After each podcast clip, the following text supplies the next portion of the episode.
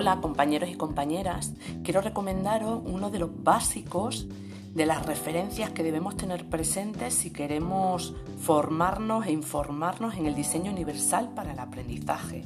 Es de los primeros libros en español que hemos tenido aquí en nuestro país.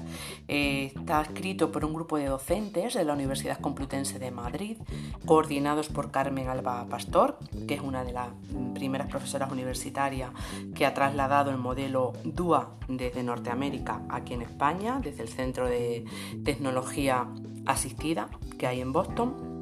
Y este libro, que se llama Diseño Universal para el Aprendizaje, Educación para Todos y Prácticas de Enseñanza Inclusiva, consta de cinco capítulos muy bien estructurados.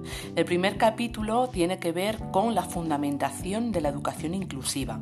Sabemos que es un concepto, un modelo por el que ya se ha apostado teórica y políticamente, pero que en la práctica no llega realmente a ser efectivo. No llegamos a ver ese modelo de inclusión en el que se atiende y se tiene en cuenta la participación y la eficacia de la variabilidad de aprendices que tenemos en nuestras aulas. Pues bien, se hace esa fundamentación de por qué el DUA posibilita que esa educación inclusiva sea mucho más factible.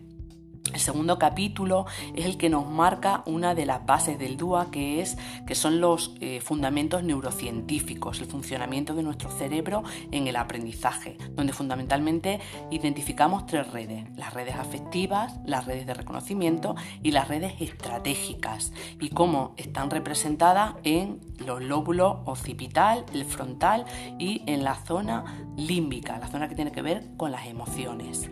En el capítulo 3 es el capítulo que realmente es más práctico porque es la aplicación del DUA a través de esos tres principios que acabo de citar, desarrollado en nueve pautas y en puntos de verificación para hacer posible que los tres principios del qué, el cómo y el por qué aprendemos se lleven a cabo en la práctica educativa.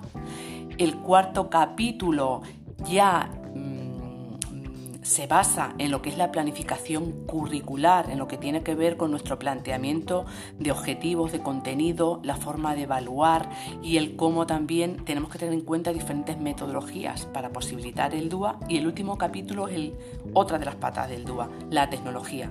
Si hoy en día es posible el DUA, precisamente es gracias a la tecnología.